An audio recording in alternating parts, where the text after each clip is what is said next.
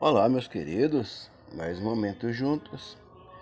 Hoje, sábado da 22 segunda semana, encerrando uma semana para começarmos então a nossa caminhada em direção ao reino de Deus e colocando-nos então diante do Senhor nesse dia de sábado, vamos viver o amor, a graça, em especial a caridade de Deus em nossa vida. Vamos ouvir o Evangelho? O Senhor esteja convosco e Ele está no meio de nós. Proclamação do Evangelho de Jesus Cristo segundo Lucas. Glória a vós, Senhor. Um sábado, Jesus estava passando através de plantações de trigo. Seus discípulos arrancavam e comiam as espigas, debulhando-as com as mãos. Então alguns fariseus disseram: Por que fazeis o que não é permitido em dia de sábado? Jesus respondeu-lhes: Acaso vós não lestes o que Davi e seus companheiros fizeram quando estavam sentindo fome? Davi entrou na casa de Deus, pegou dos pães oferecidos a Deus e os comeu, e ainda por cima os deu a seus companheiros.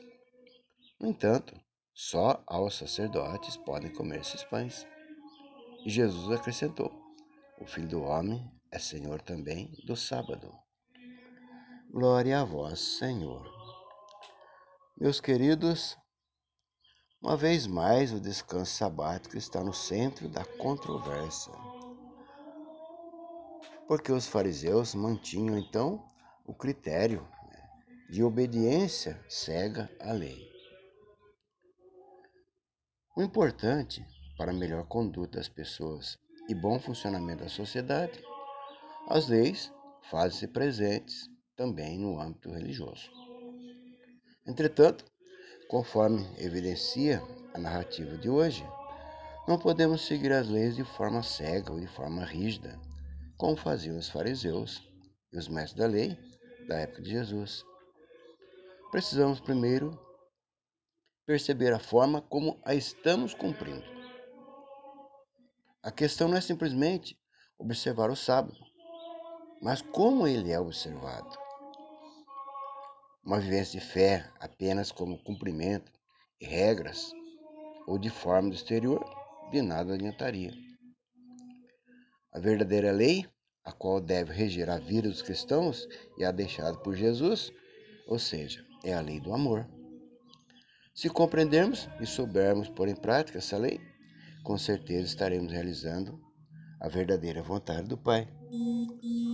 Porque o dia do sábado também é dia para se lembrar da misericórdia de Deus. Também é tempo privilegiado à manifestação do seu poder. Poder de dar e proteger a vida, poder de libertar da escravidão do mal. Pai nosso, que estás nos céus, santificado seja o vosso nome, venha a nós o vosso reino. Seja feita a vossa vontade, assim na terra como no céu. O pão nosso de cada dia nos dai hoje. Perdoai-nos nossas ofensas, assim como nós perdoamos a quem nos tem ofendido. E não nos deixeis cair em tentação, mas livrai-nos do mal. Amém. O Senhor esteja convosco, Ele está no meio de nós. Desça sobre nós e permaneça para sempre a bênção de Deus de infinito amor. Pai, Filho, Espírito Santo. Amém. Um santo abençoado.